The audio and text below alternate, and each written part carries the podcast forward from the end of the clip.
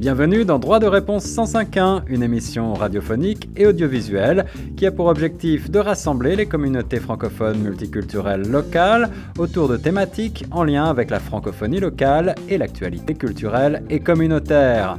Cette initiative est rendue possible grâce au Fonds canadien de la radio communautaire. Pour participer à nos débats ou à nos quiz droit de réponse 105.1 ou pour plus d'informations, veuillez appeler le 416 599 2666 ou écrivez-nous à direction à commercial. Bonjour à toutes et à tous, bienvenue sur les ondes de choc FM 105.1, la radio communautaire francophone de Toronto. Mon nom est Guillaume Laurin et une fois de plus, j'ai le plaisir d'animer une émission de notre série Droit de réponse 105.1. Cette initiative est rendue possible grâce au Fonds canadien de la radio communautaire qui nous soutient. Merci à eux. Et aujourd'hui, nous avons un très beau panel que je suis heureux d'introduire dans quelques instants autour de la table virtuelle puisque cette émission est enregistrée également sur Zoom. Elle sera donc diffusée sur toutes nos plateformes en audio et en vidéo. Vous pourrez la retrouver sur les ondes de Choc FM, bien entendu, très prochainement. Et puis sur le site chocfm.ca et sur la page YouTube notamment de Choc FM. Droit de réponse, c'est une série euh, de débats et de quiz. Aujourd'hui, nous avons organisé un débat sur le thème euh, des aînés et c'est la raison pour laquelle on a la chance d'avoir un grand nombre de panélistes aujourd'hui qui euh, nous font, qui nous viennent реально de euh, la Farfo, à commencer euh, par le président euh, Michel, que je vais introduire dans quelques instants. Et puis, autour de cette table, nous allons découvrir dans quelques instants les panélistes. Et pour co-animer cette émission, j'ai le plaisir de rejoindre une fois de plus Nathalie Salmeron. Bonjour Nathalie. Bonjour Guillaume, bonjour à tous et merci pour votre participation à l'émission aujourd'hui. Également présent pour représenter la jeunesse et parce qu'il a contribué aux recherches préliminaires pour mener à bien cette émission, Tristan Marceau-Tremblay, bénévole à Choc FM 105.1. Bonjour Tristan. Bonjour, bonjour à tous. Bonjour Tristan. Eh bien, merci. Donc, euh, sans plus tarder, on va faire un petit tour de table pour euh, apprendre à mieux se connaître, si vous le voulez bien. Honneur aux dames, peut-être on va commencer, allez, suivant ma liste et pas suivant euh, ce que j'ai sous les yeux, mais j'ai en premier dans ma liste Denise Lemire. peut-être que Denise voudrait prendre la parole tout d'abord pour se présenter. Bonjour Denise. Oui, ça, bonjour. Ça me fait très plaisir de, de, parler à votre euh, communauté du Grand Toronto. Donc, c'est ça, Denise Lemire. Je suis euh, très impliquée dans le secteur des aînés, euh, tant au niveau local, provincial et national. Donc, je siège à la Farfo régionale d'Ottawa et je suis au conseil d'administration de la Farfo provinciale. Et je représente aussi le, le secteur aîné à l'Assemblée de la francophonie de l'Ontario. Et puis, au niveau national, je siège au conseil d'administration maintenant depuis quatre ans euh, au réseau canadien pour la prévention du mauvais traitement des aînés. Donc, euh, ça me fait un tout assez euh, intéressant dans ma vie de retraité. Eh une retraite très active, je vois, et euh, des thématiques que l'on va essayer de traiter au cours de cette heure d'émission spéciale de droit de réponse. À vos côtés, Denise, on a le plaisir d'introduire Elisabeth Allard. Bonjour, Elisabeth. Bonjour.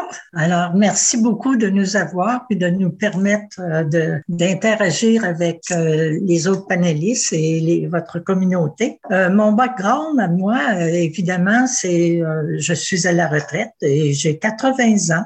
Et j'ai pas peur de le dire. Alors, je suis dans une tranche d'aînés où on a à prendre des décisions là pour euh, nous autres personnellement.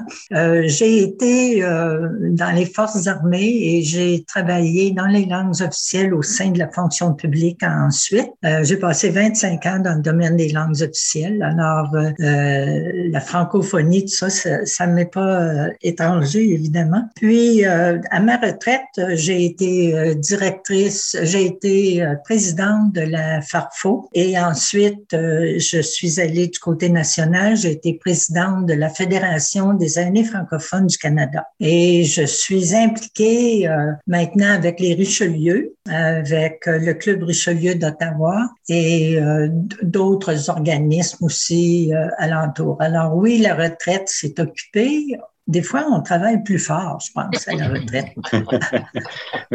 vous avez donné votre âge, Elisabeth, je ne me serais pas permis de le demander, mais euh, on va vous féliciter. Vous avez dit que euh, vous avez des décisions à prendre, mais en tout cas, euh, c'est beau et c'est une chance, je pense, qu'on aimerait tous avoir de poursuivre sa vie et sa carrière activement à sa retraite et de continuer d'avoir mille et un projets comme ça. je crois que c'est plus ou moins le cas un petit peu de, toutes les personnes retraitées qui sont autour de cette table. J'ai le plaisir aussi d'introduire Madame Diane Chaperon-Laure. Bonjour Diane. Bonjour. Alors moi, je suis sans doute une des plus vieilles résidentes de Toronto. Euh, je suis là depuis euh, un demi-siècle où euh, j'ai poursuivi ma carrière professionnelle dans le domaine des communications. Après mon diplôme en Sciences Po de l'Université d'Ottawa, mon, mon, premier travail, c'était la rédaction d'une recherche sur les batailles scolaires en Ontario français et ça a résulté à un livre qui a été publié par les presses de l'Université de Toronto qui s'appelle Une minorité s'explique. Alors ensuite, j'ai j'ai travaillé,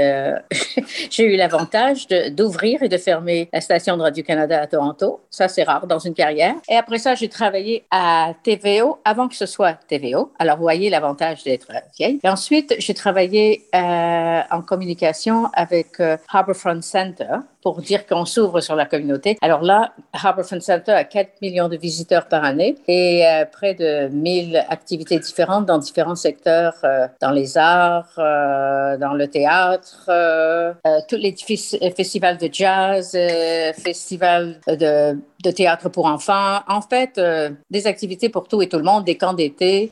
Pour moi, c'était comme faire une, un doctorat en art visuel ou euh, en beaux-arts, quoi. Et ensuite, j'ai été très impliquée dans, euh, dans le... Parce qu'il y a eu les coupures budgétaires, là. On est habitué, donc, du côté francophone, de vivre les règles. Alors, le, à l'époque de Harper, il y a eu les coupures drastiques dans le domaine des arts. Alors, je me suis réinventée et je suis devenue à mon compte consultante en communication et j'ai eu la chance de ma vie de travailler pour des projets extraordinaires à long terme avec le Conseil des arts du Canada. J'ai fait les prix du gouverneur général en arts visuels et médiatiques pendant une dizaine d'années. Ensuite, avec euh, Canadian Geographic Magazine, les prix canadiens de l'environnement. Et après ça, j'ai euh, travaillé aussi avec l'Association des musées de l'Ontario sur les célébrations du 400e de la francophonie en Ontario et sur aussi le lancement euh, et la de mes mois des musées au début des années 2000. Et depuis, j'ai toujours été très impliquée dans, mon, dans ma communauté. Dans les années, avec le Club canadien de Toronto, j'ai eu 30 ans de bénévolat à titre de présidente, membre du conseil d'administration et aussi membre du conseil de gouvernance. Et après ça, j'ai euh, aussi suivi les activités de,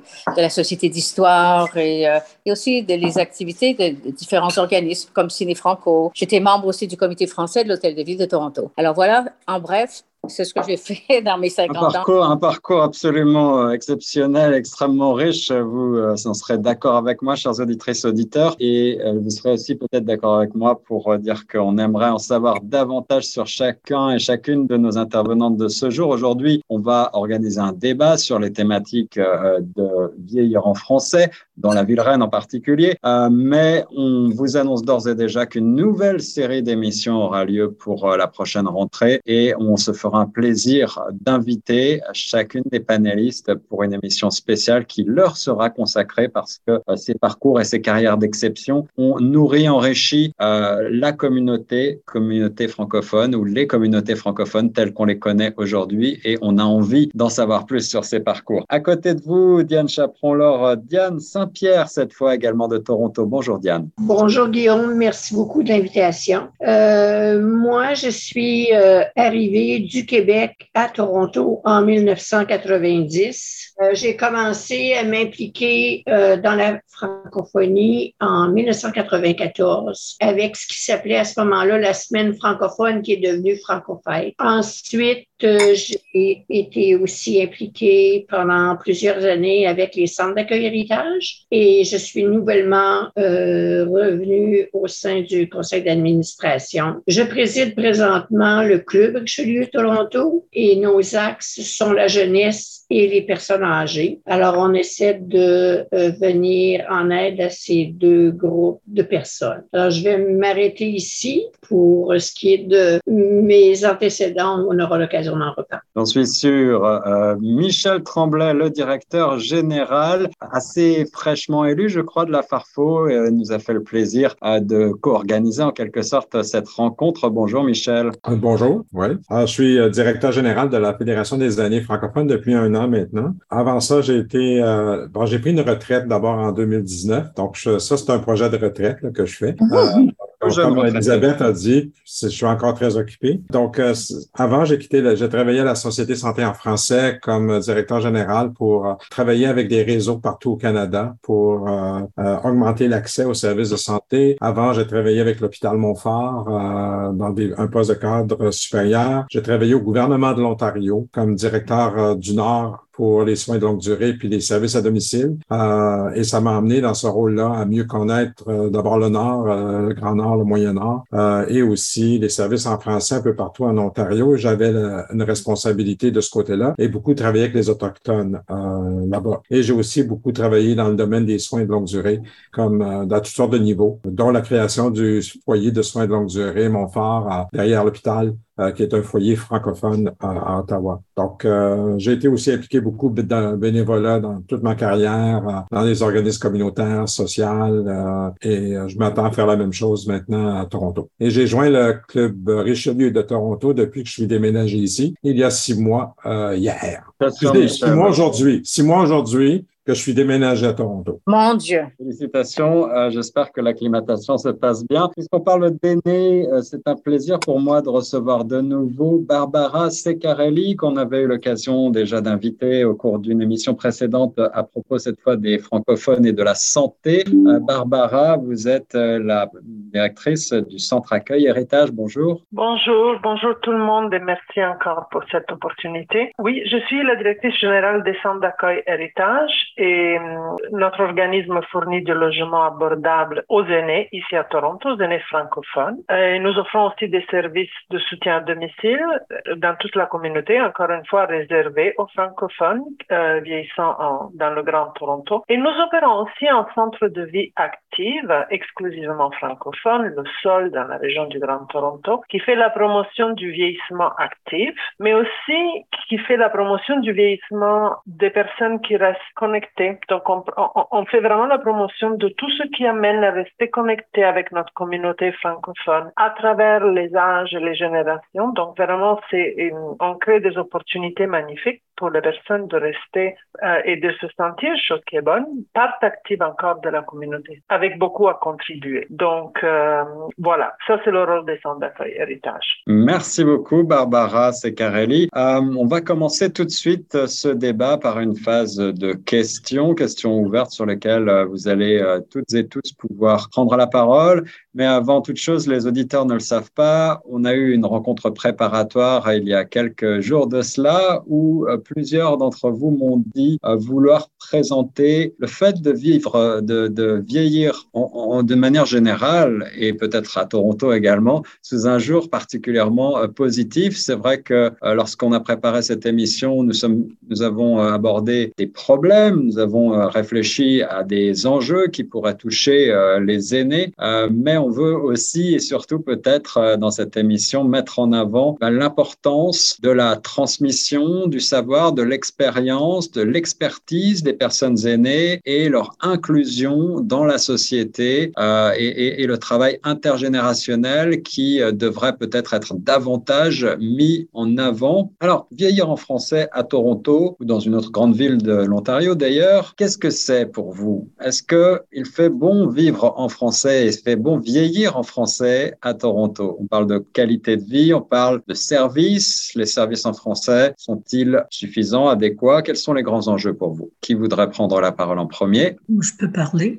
Alors, Elisabeth, pour commencer. Euh, euh, écoutez, ben, moi, je ne suis pas de Toronto, là, je suis, je suis d'Ottawa, mais je pense que chaque ville a ses défis et euh, ses, ses malaises, peut-être du côté de la francophonie. Je peux pas parler pour Toronto, là, mais en général, là, avec l'expérience que j'ai eue et que je continue d'avoir comme euh, récipiendaire de, certains services, euh, on a encore de la misère à avoir nos services en français. Et euh, même, euh, des fois, c'est surprenant. C'est surtout euh, du côté de la santé. Quand on est malade, quand on file pas bien, on a de la misère à s'exprimer dans notre langue seconde. Alors ça, c'est primordial de pouvoir avoir nos services en français, de pouvoir se trouver des médecins qui parlent le français aussi. Fait que ça, on a encore beaucoup d'ouvrages à faire de ce côté-là. Puis avec la pandémie, ben, ça a révélé évidemment qu'il y avait de sérieux problèmes du côté de ces services. Alors oui, on en a dans différents milieux, mais euh, je dis qu'on est encore loin de pouvoir dire qu'on peut fonctionner 24 heures sur 24 en français. Est-ce que je peux ajouter mon expérience à Toronto? Euh, oui, à Toronto, Diane, merci. Diane Chaperon-Laure. Je dois dire que j'ai l'impression qu'on recule plutôt qu'on avance. moi, j'ai fait l'expérience du, du service des passeports.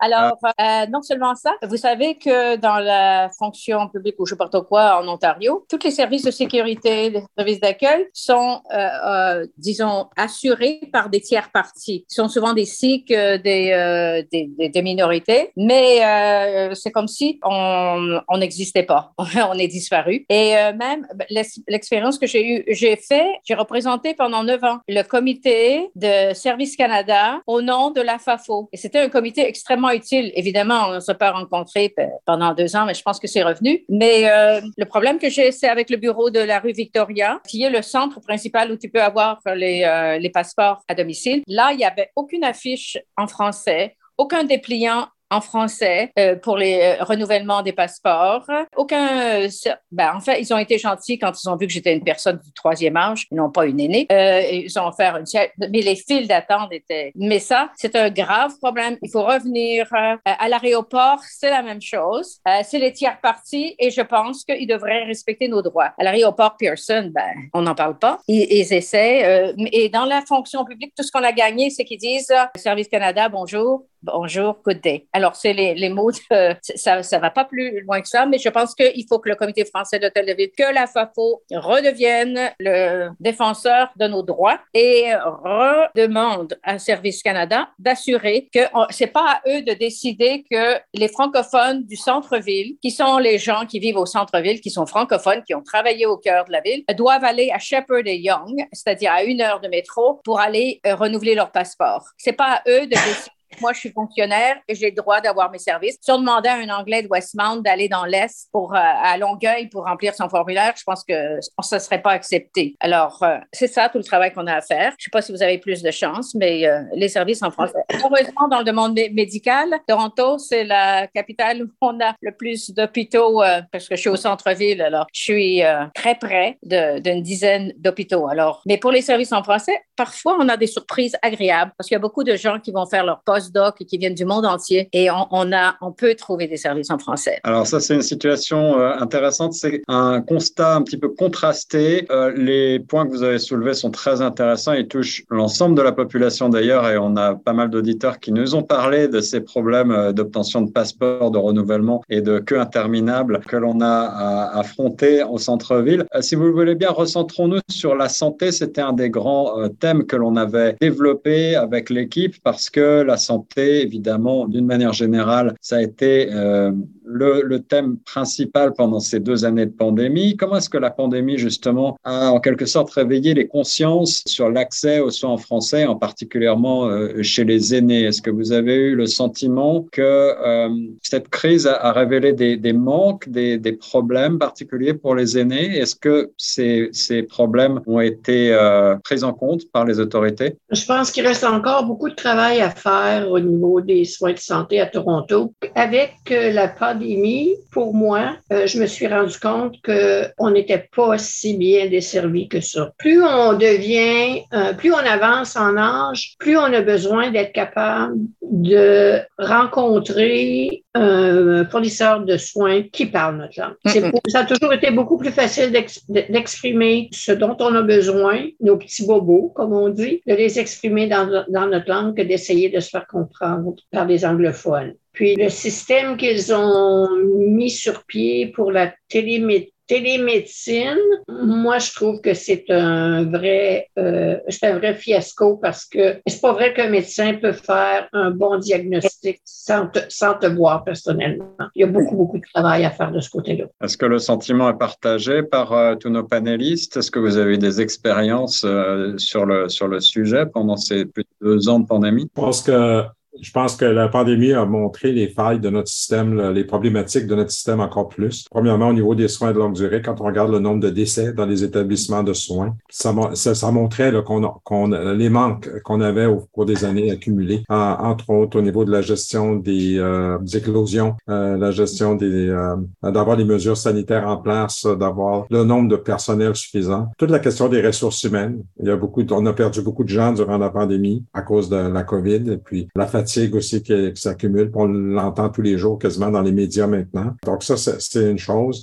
Mais l'autre, le pire, c'est l'isolement que ça a emmené euh, hmm. pour beaucoup de personnes. Euh, la, première phase, quand on a empêché toutes les familles d'aller dans les foyers, souvent, euh, une personne francophone qui est dans un foyer anglophone, c'était souvent le seul lien qu'elle avait pour avoir quelqu'un à qui on peut parler en français. il y a même eu des, histoires où les gens ne pouvaient même pas téléphoner, ils ne pouvaient pas avoir de, nouvelles. Donc, c'est ça, c'est la, pire chose. Je pense pas qu'on aurait permis ça, que, que, le même traitement aurait été permis pour des enfants. Ici, je vois une question d'âge euh, systémique qui, qui, qui, nous en est là. Euh, l'autre chose aussi, c'est que même les services à domicile ont été euh, n'ont pas été constants. Les gens recevaient des, des travailleurs à domicile non pas de façon constante ni régulière, mais souvent des personnes qui changeaient presque à chaque visite à domicile. Donc, on a pu voir dans, dans le système des, des failles. Puis c'est ça, c'est ça actuellement qu'on va avoir à réparer là, dans, dans les prochains mois, prochaines années. Merci, merci Michel Tremblay. Vous avez en quelque sorte pris le devant sur certaines de nos questions ou certains des thèmes que l'on voudrait aborder, comme l'isolement, l'agisme et, euh, les maisons de retraite, les, soins, les centres de soins de longue durée. Barbara Secarelli voulait justement rebondir sur ce que vous venez de dire. Barbara? Oui, euh, très brièvement. Euh, vous avez dit qu'il y avait un petit peu l'intention aussi de regarder pas seulement les, craintes ou les aspects négatifs, mais quelque part d'identifier certaines opportunités. Et si je pense quelque chose qu'on a tous vu, on a eu la chance de voir pendant ces années de pandémie, au moins ici à Toronto, c'est combien, quelle grande différence ça fait le fait d'avoir des partenaires, d'avoir été, de rester connecté avec nos partenaires francophones un petit peu partout dans la ville. Et euh, de pouvoir continuer à, avoir des, des, activités intergénérationnelles, pas en personne forcément, mais de continuer vraiment de briser de façon, euh, c'était plus compliqué, mais que les gens ne se sentent pas si isolés dans un moment si difficile de peur, surtout personnes âgées, même en communauté, et combien le fait d'être connu le fait que les gens savaient qu'il y avait euh, ben, cette, euh, ce petit village francophone de personnes âgées chez nous, mais qu'il y en avait aussi plusieurs en communauté. Combien c'est important d'avoir des bénévoles qui nous ont aidés à distribuer des, repas, des activités, des gens qui, qui ont écrit des lettres, qui ont, qui ont participé à des activités virtuelles. Donc, une fois de plus, je pense que s'il y avait quelque chose à sortir de ceci, et je sais que c'est la qualité de vie, c'est une partie importante de la santé. Le vieillissement n'est pas forcément une maladie, donc je pense que les deux, il faut les prendre ensemble. Et au-delà de ça, l'idée que je pense qu'il faudrait continuer et investir plus, c'est qu'une des pires choses qu'on peut faire à quelqu'un, c'est de l'oublier. Hein?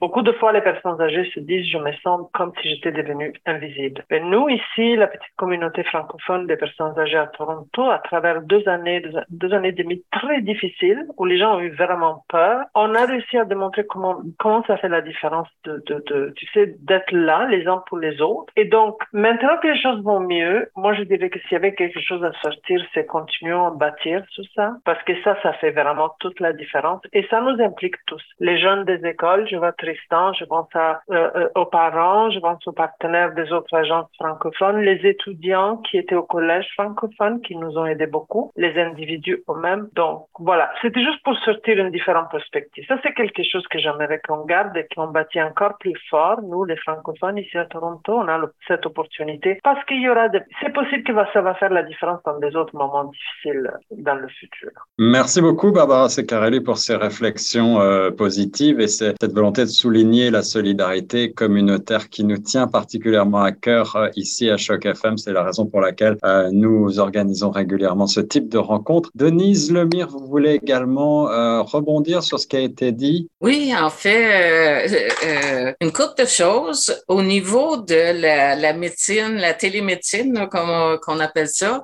c'est peut-être pour certaines personnes aînées, c'est peut-être moins bon, mais pour d'autres personnes, moi, je trouve c'est c'est extraordinaire. Par exemple, moi, j'avais, je voulais renouveler un permis pour personnes handicapées et puis au lieu d'être obligé d'aller chez le médecin, euh, on l'a fait par téléphone. C'était génial, tu sais, t'as pas besoin de, te déplacer, etc. Mais pour des questions plus sévères de santé, ben à ce moment-là, je suis un peu d'accord euh, avec Diane. Mais là, avec la pénurie de médecins, etc., là, c'est vraiment une problématique un peu partout euh, en, Ontario, malheureusement. Donc, ça, il y a beaucoup de choses euh, à faire là, à, ce niveau-là, même au niveau de l'intégration des personnes immigrantes. Là, que le gouvernement devrait en faire rentrer un petit peu plus, puis nous, on voudrait avoir des francophones, là, c'est sûr, pour combler nos besoins. Donc, première chose. Deuxième chose, au niveau de la COVID, je trouve que malheureusement, tu sais, il y a deux perceptions. Une perception que la COVID est presque finie, mais quand tu vas dans les soins de longue durée, là, c'est pas ça, c'est pas ça qui, qui est reflété, là. Avec, euh, faut quand même que tu rentres euh, avec des tests COVID, etc. Et puis, je suis certaine que ça l'affecte tellement les proches aidants qui doivent passer à travers le, tout euh, le processus. Mon conjoint a une tante qui a 103 ans. Là. Il va la visiter trois fois par semaine. faut qu'il passe par le processus là encore là, de, de, de, de testing, puis de masques, puis euh, etc. Donc, en quelque part, là, euh, l'isolement des personnes aînées, moi, je pense que c'était une problématique vraiment majeure, puis ça demeure une problématique majeure, puis il y a beaucoup de choses à faire à ce niveau-là. Puis, juste dans le même contexte, là, je vais finir avec ça, même nos centres de vie active, les personnes, nos membres ont peur de retourner aux activités au centre. On a peut-être un 50% qui sont retournés faire des activités là, pour euh, euh, se tenir actives et puis etc. Mais il y en a un 5% là, qui ont des réticences à sortir de chez eux. Donc, au niveau de l'isolement, ça, c'est vraiment une problématique majeure euh, dans nos communautés. Poursuivre sur cette thématique de l'isolement. Je rappelle que nous sommes toujours dans cette émission de débat droit de réponse 105.1 sur la radio communautaire Choc FM. Cette initiative est rendue possible grâce au Fonds canadien de la radio communautaire. Je vais laisser la parole à ma collègue Nathalie Salmeroux qui a une question pour vous et qui va également en profiter peut-être pour vous rappeler quelques chiffres concernant la population de plus de 65 ans à Toronto parce qu'on parle souvent pour Toronto à propos de la ville reine, d'une ville jeune, mais il y a aussi beaucoup de personnes aînées, n'est-ce pas Nathalie? Effectivement. Alors, juste avant de vous donner quelques chiffres, euh, moi, je voulais rebondir justement sur euh, ce que Barbara a dit. L'important, justement, de garder le contact et de mettre en place peut-être des ateliers de, choses qui mettent en contact les différentes générations et même peut-être les générations entre elles, puisque les personnes vieillissantes se mettent de plus en plus à l'informatique pour pouvoir justement garder ce fil et ce lien. On parlait d'isolement, justement. Est-ce que, justement, tout ce qui a été mis en place durant la pandémie, euh, le fait que des jeunes puissent écrire des lettres, ou ce genre de, d'initiatives que je trouve vraiment très intéressantes. Est-ce que c'est des choses qui vont, qui vont être mises en place sur la durée et peut-être justement garder ce lien pour éviter ce, problème d'isolement? Parce que malheureusement, la pandémie a juste mis un peu plus de lumière sur ça. C'est les gens qui se sentaient déjà isolés par, peut-être parce qu'ils sont loin de leur famille, peut-être parce que leur famille n'a pas forcément le temps ou l'envie des fois de rendre visite aussi aux gens. Des situations qui arrivent également. Est-ce que justement, voilà, ce, ce, ces activités, ces nouveaux euh, liens, ces nouveaux, comment dire, ces nouvelles façons en fait d'interagir avec les gens. Est-ce que c'est quelque chose qui euh, qui va être mis en place sur la durée ou c'est quelque chose qui a été justement créé pour euh, pour la pandémie et pour justement combler ce manque peut-être de, de visite et, faire face à l'isolement de ces personnes Si je peux juste très rapidement répondre, la chance qu'on a eue, c'est que c'est pas nouveau pour nous à Toronto. La chance qu'on a eue, c'est qu'on a, on a une relation très très fort établi avec, par exemple, les écoles, les écoles primaires, secondaires, francophones, un petit peu partout dans la ville. Et donc, normalement, on a un calendrier assez rempli de visites dans les deux sens. Nos, résidents, nos clients visitent les écoles pour des pièces de théâtre, par exemple, pour des séances de musique, mais les élèves visitent aussi nos locaux et ils participent avec soit les centres de vie active, soit nos clients à des activités différentes, musique, art, échange, pratique du français. Et je parle de tous les niveaux. Et ceci a fait que pendant la pandémie, on a peut-être un peu dû changer. C'était impossible de continuer à se voir en personne et donc on a dû trouver des autres façons créatives, voir la technologie, mais pas juste la technologie, l'accès à la technologie. Donc on a dû, on fournit le, Wi-Fi, on a fourni des tablettes. Il faut la technologie en elle-même n'est pas quelque chose qui se manifeste toute seule. Il faut que les gens aient un accès aussi à quelqu'un qui facilite ça. Et les étudiants nous ont aidés justement à faire de un petit peu des instructeurs par rapport à la technologie.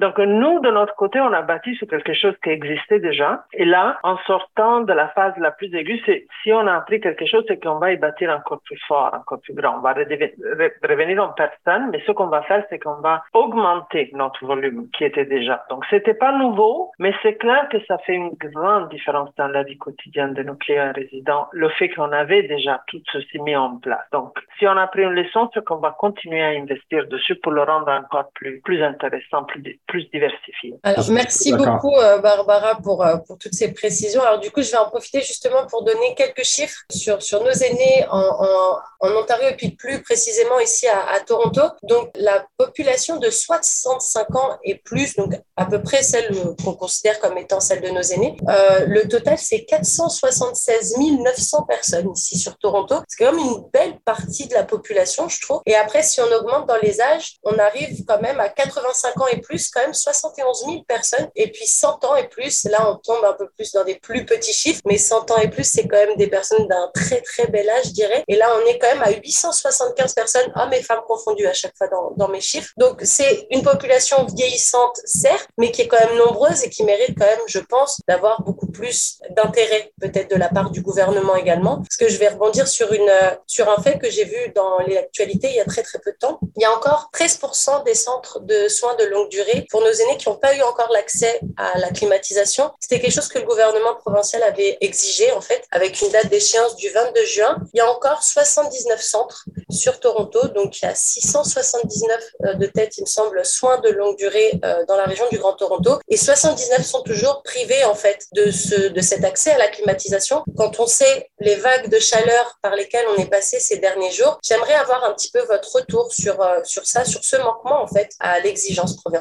Euh, surtout à la, suite à l'annonce qui a été faite par le gouvernement de l'Ontario, hier, justement, qui a mis le feu aux poudres, c'est qu'on on mettrait, euh, pour l'accès aux soins de santé et l'agéisme, c'est qu'on va se débarrasser des vieux qui en, encombrent les, les, les salles d'urgence et les hôpitaux pour les mettre dans les centres de longue durée. Est-ce que vous pensez que c'est juste quand on a vu ce qu'on a fait aux aînés au cours des deux dernières années? C'était, c'était vraiment catastrophique parce que vraiment, l'isolement des aînés, oh, il y a une question qui n'a pas été soulignée, mais qui est très importante à Toronto, et sans doute Barbara pourra revenir là-dessus, c'est euh, les couples exogames. Ça, c'est vraiment une réalité de nos francophones qui ont épousé des Turcs, qui ont épousé toutes sortes de nationalités. Moi, je suis à, deux chemins, un dans la communauté chinoise et dans la communauté francophone. Ça ne veut pas dire que parce que tu es exogame, que tu n'es plus devenu francophone. Alors, le besoin demeure là. Et je devrais euh, féliciter le Centre francophone pour la qualité des soins qu'ils ont donnés. Euh, J'étais, à cause de mon âge, une proche aidante d'un artiste qui, vit à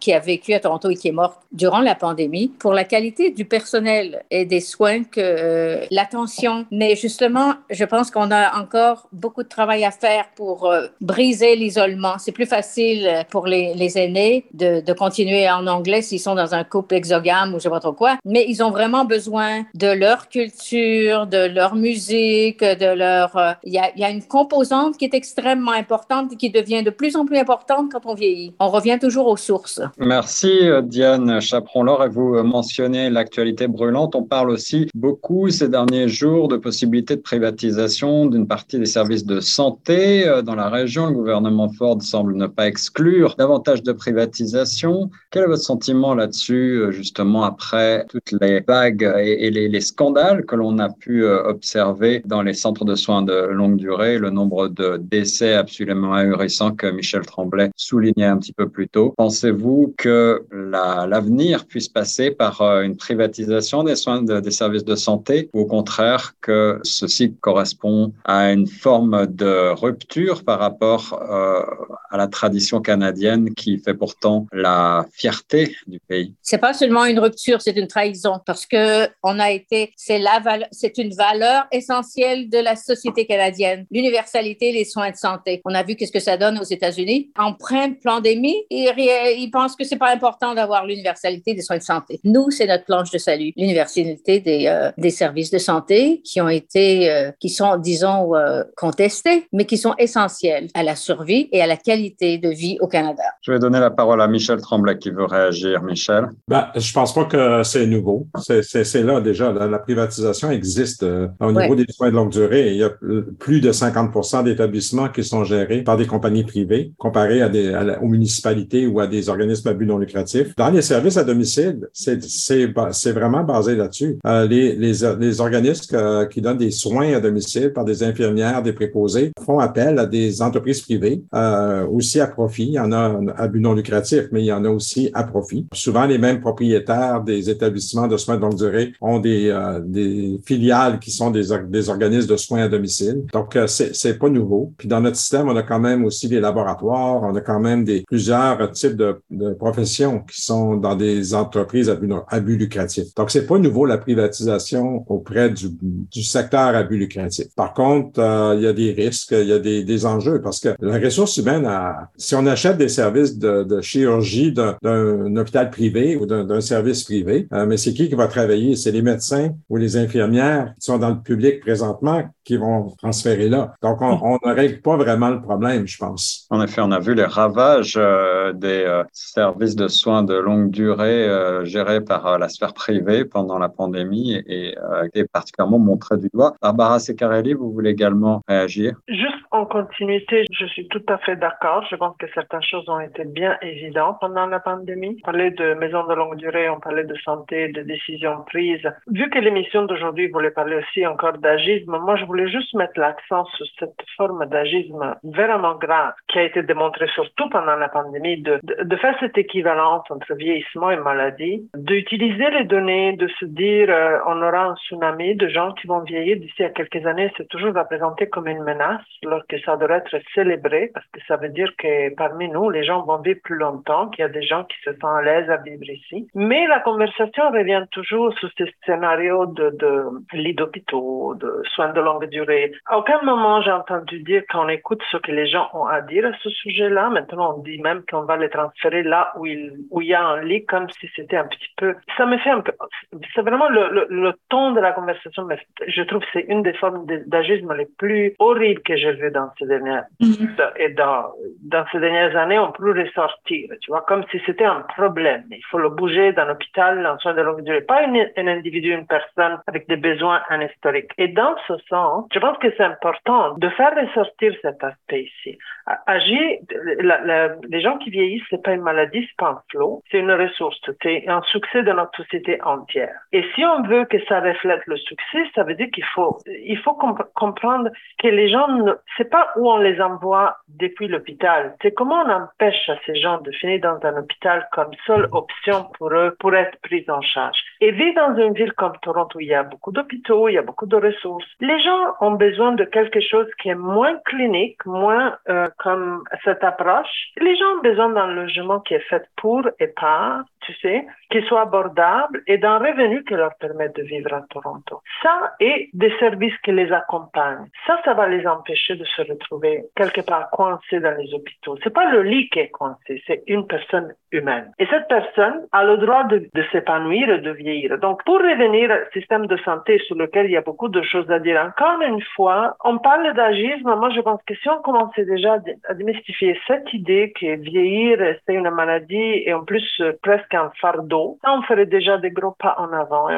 dans le sens aussi d'aller écouter qu'est-ce que, qu'est-ce que les gens qui vieillissent veulent? C'est quoi, qu'ils veulent? Et, et moi, j'ai jamais entendu dans les dix ans que je fais ce travail quelqu'un me dire je veux un lit de soins de longue durée. Merci Barbara. Alors l'agisme va rappeler pour les auditeurs euh, qu'il s'agit d'une discrimination fondée sur l'âge, bien sûr. Je crois que Denise euh, Lemire voudrait réagir à ce qui vient d'être dit. Oui, moi je suis très d'accord avec euh, Barbara. Tu sais, quand on pense au niveau de statistiques, c'est 7 à 10 seulement des personnes aînées qui sont dans des soins de longue durée ou dans les hôpitaux. Ben, qu'est-ce qui arrive avec le, le, le, 90 des autres euh, personnes aînées euh, que euh, faut faut s'occuper aussi au niveau d'activité physique, au niveau d'activité artistique et culturelle, au niveau il y a, plein de choses à faire à, ce niveau-là. Aussi, on n'a pas parlé comment ces 90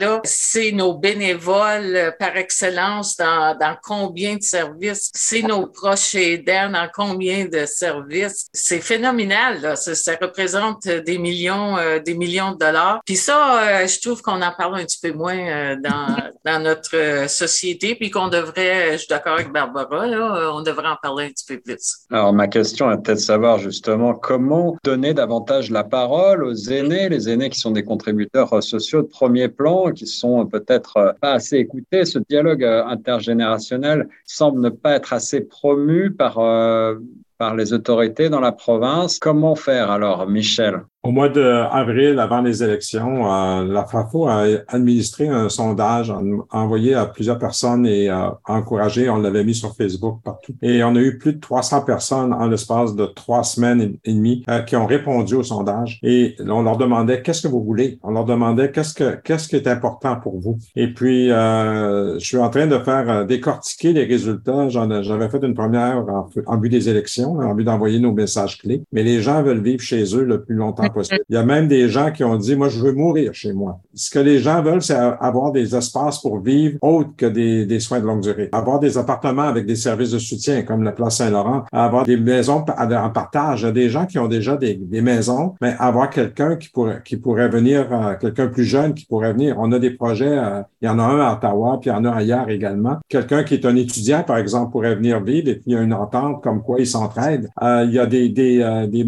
maisons de, de groupe pour être créé euh, ça existe dans beaucoup d'autres pays euh, où est-ce que c'est des petites maisons de 10, 15 personnes et puis chacun a ses appartements privés et ils ont ils vivent en commun pour euh, la, nourriture, euh, les activités sociales. Et il y en a même des maisons comme ça qui pourraient être faites pour des personnes avec des débuts de démence et ça les garde en santé le plus longtemps. Mm. C'est c'est c'est il y a c'est ça que les gens nous ont dit avoir des, des centres de vie active variés qu'on finance plus de centres de vie active pour avoir une, une une gamme d'activités. On en a actuellement, mais pas suffisamment. Les personnes avec les, de la communauté LGBTQ, ben, d'avoir des maisons où est-ce qu'eux vont se sentir bien, vont se sentir chez eux. Des centres de vie active également dédiés à des activités euh, pour eux. Donc, c'est ça que les gens nous ont dit. Et quand on parlait de soins de longue durée, les questions, c'était beaucoup plus, ben, si on est pour en avoir, on devrait avoir des lits francophones, on devrait avoir des centres francophones. Ça, c'est ce qui, à plusieurs endroits, si vous allez dans le sud-ouest, à, à l'ouest de Hamilton, c'est le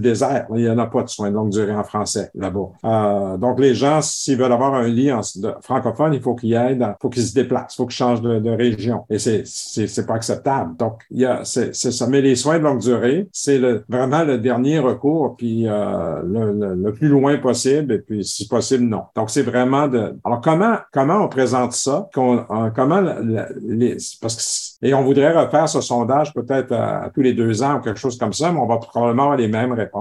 Les gens veulent vivre chez eux. Alors, comment, euh, je vais donner peut-être tout, tout d'abord la parole à Elisabeth Allard qui a sa main virtuelle euh, levée et qui voulait réagir également. Elisabeth? Bon, euh, je, je, comprends ce que Michel dit, puis je, suis, je suis entièrement d'accord. Il m'a enlevé les mots de la bouche. Là. Mais on, on dirait qu'on ne fait pas assez de promotion, justement, pour avoir de, des logements abordables pour les aînés. Ça, Si on peut rester dans nos maisons, dans nos logements avec de l'aide, tant mieux. Mais on ne sait jamais ce que le lendemain nous réserve. Moi, je, dit, je vous ai dit tantôt que j'avais, j'avais 80 ans et que j'étais en train de passer justement à une autre étape de ma vie. Et c'est celui de considérer est-ce qu'on vend la maison ou non? J'ai un mari à mobilité réduite. Ça s'en ira pas en s'améliorant, mais euh, on est allé en voir des résidences. Mais les prix sont, sont exorbitants. Ah, OK?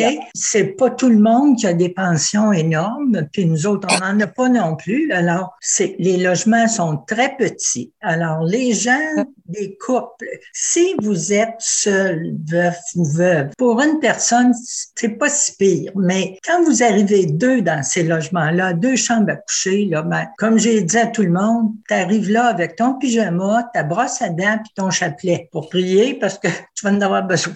C'est, c'est petit. Oui, il y a des activités, mais c'est pas tout le monde qui veut aller jouer au bingo. C'est pas tout le monde qui euh, veut faire euh, telle et telle marche en, quelque part. Alors moi, je je leur ai demandé euh, aux gens de, de, je nommerai pas les résidences que j'ai visitées là, mais, mais je leur ai demandé est-ce que on peut contribuer nous autres si on s'en vient rester ici. Moi, je suis habituée de donner des présentations. J'ai écrit une brochure sur vieillir est un art. Ça, je peux communiquer avec avec la, votre communauté à l'intérieur. Est-ce que vous nous encouragez à faire ça ou si vous allez payer euh, quelqu'un les yeux de la tête pour venir donner une conférence que peut-être un de vos pas patients, mais un de vos locataires pourrait faire? Fait que c'est ça, ça n'a pas l'air d'être véhiculé, ce message-là. OK?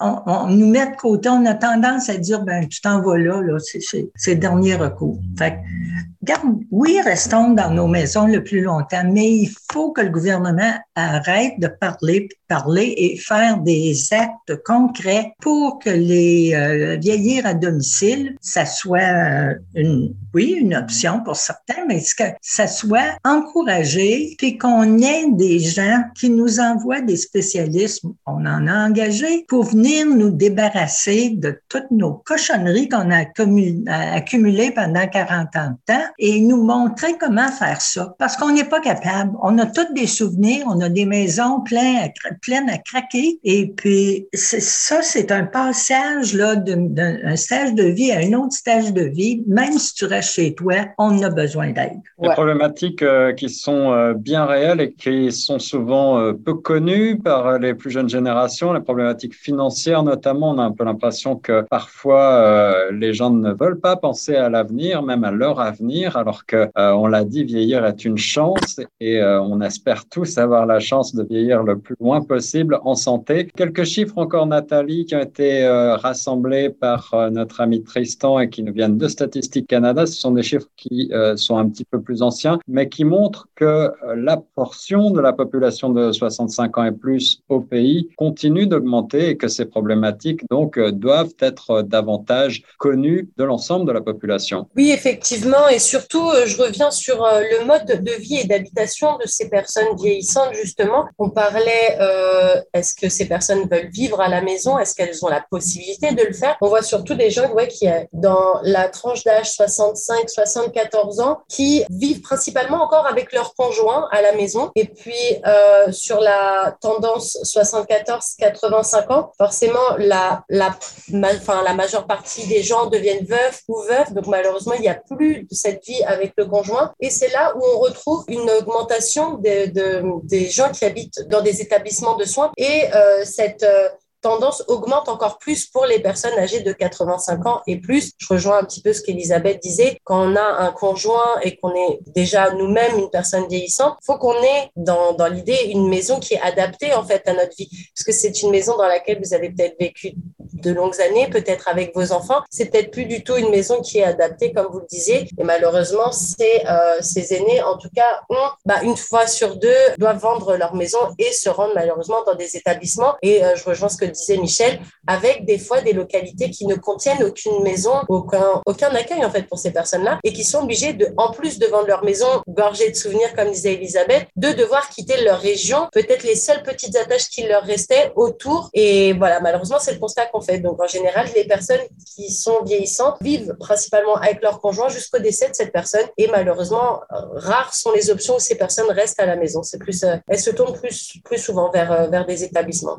J'ajoute qu'entre 1980 et 2011, le nombre d'aînés âgés de 65 à 74 ans est passé au Canada de 1,5 million à 2 millions, donc soit 6 à 8% de la population totale. Euh, les problématiques donc euh, qui sont liées aux euh, doivent être mieux prise en compte, en considération par ceux qui nous gouvernent. Euh, Michel, vous voulez intervenir avant qu'on passe euh, au dernier point de notre rencontre, celui de la sécurité, de la maltraitance, qui euh, également n'a pas été abordé, mais qui, je crois, vous tient à cœur. Ben, je vais mentionner, on a parlé tout à l'heure du projet de loi 7 qui a été déposé la semaine dernière, jeudi, de, à la législature. Quand on parle d'augmentation de, la démographie aînée, le problème, c'est que, que je vois, c'est que les gouvernements, moment donné, vont se retrouver devant des situations où est-ce qu'il y a des, décisions à prendre parce qu'on va, on va avoir trop de monde là, qui va euh, déranger dans le système, si on peut dire. Et là, maintenant, on a, on a cette situation où est-ce qu'on veut,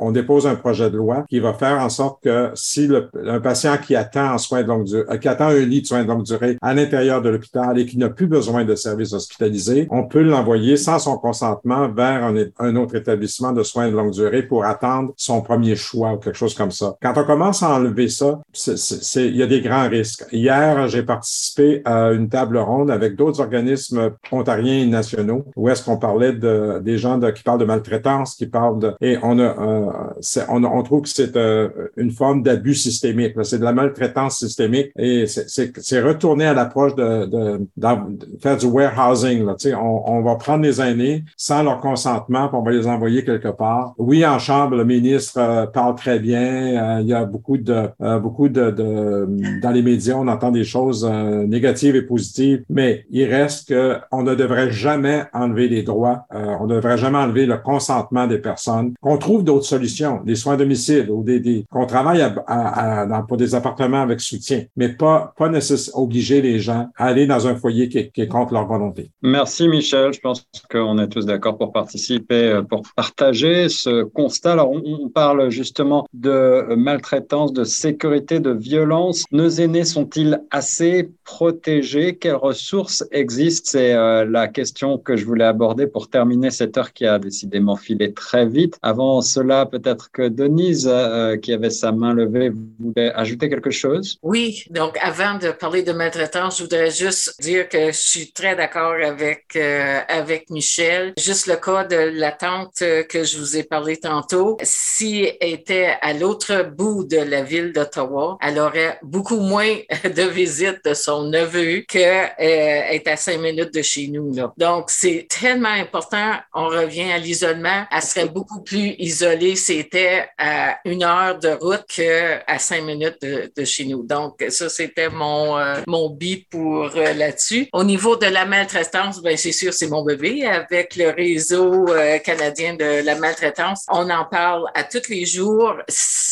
Je trouve que c'est une problématique tellement importante. Puis la, la maltraitance, là, ça comprend tout. Là. sais, au niveau des soins de longue durée, mais aussi au niveau, euh, au niveau de l'Internet, au niveau de, des médias sociaux, au niveau de financier. sais, ça peut être même euh, à un niveau euh, familial. C'est vraiment un dossier qui est important à suivre. On en parle pas assez. on a passé d'annonces euh, publicitaire à ce niveau-là. On a passé dans les journaux. Puis euh, la question que moi j'ai depuis une couple de mois, c'est comment ça que les aînés sont si vulnérables, si prompts à rentrer dans les fraudes, les scams? J'essaie d'étudier ça parce que je comprends pas, je comprends pas ça. Oui, en effet. Alors, retirer le consentement dont on parlait tout à l'heure peut être peut-être considéré, et certainement considéré comme une forme de violence faite aux personnes aînées, mais il en existe bien d'autres. On n'aura peut-être pas le temps de toutes les énumérer, euh, mais Denise a parlé notamment de, de cybersécurité. Il y a d'autres formes de maltraitance. On en a parlé dans les centres de soins de longue durée, malheureusement également. Le gouvernement probablement ne fait pas assez sur la question, aussi bien en termes de formation, de prévention que d'information. Un mot de la fin, justement, un message à lancer euh, aux gouvernants, aux décideurs. Michel Michel. Je mentionner sur la, la, la violance. Il ne faut pas oublier qu'il y a aussi la violence euh, à l'intérieur des maisons, à l'intérieur des, des, familles. C'est complètement, c'est totalement différent de ce qu'on va, on voit avec les enfants. Euh, S'il y a de la violence faite aux enfants, il y a tout un réseau qui va se développer pour le prévenir. Mais quand on arrive au niveau des aînés, les enfants des, de certaines personnes vont peuvent abuser leurs parents à l'intérieur des couples, à l'intérieur. C'est tous des enjeux de violence également là, qui sont pas nécessairement traités ou discutés sur la place publique les gens voudraient pas nécessairement aussi euh, dire que leurs enfants les, les traitent pas bien parce qu'ils les aiment, leurs enfants. Donc, a, euh, ils vont préférer euh, endurer. la même chose dans l'intérieur des couples, par exemple, également. À l'intérieur des, dans, dans, les institutions, on a, il y a de, ce qui se passe entre les employés, OK, on dit souvent c'est tolérance zéro, mais euh, il y a des formes de violence aussi qui sont des micro-agressions continues. Faut pas oublier tout ça. Des questions passionnantes euh, qu'on aura peut-être l'occasion de débattre, euh, de développer ensemble lors d'une prochaine émission qui est justement consacrée aux violences à Toronto, les enjeux et les solutions. On parlera dans cette émission de violences armées, mais aussi de violences conjugales et de tout type de violences, y compris celles faites aux aînés. Barbara Secarelli, vous vouliez dire un dernier mot? Avant de conclure cette émission. Barbara? Denise parlait de, de, des aînés vulnérables face à la fraude.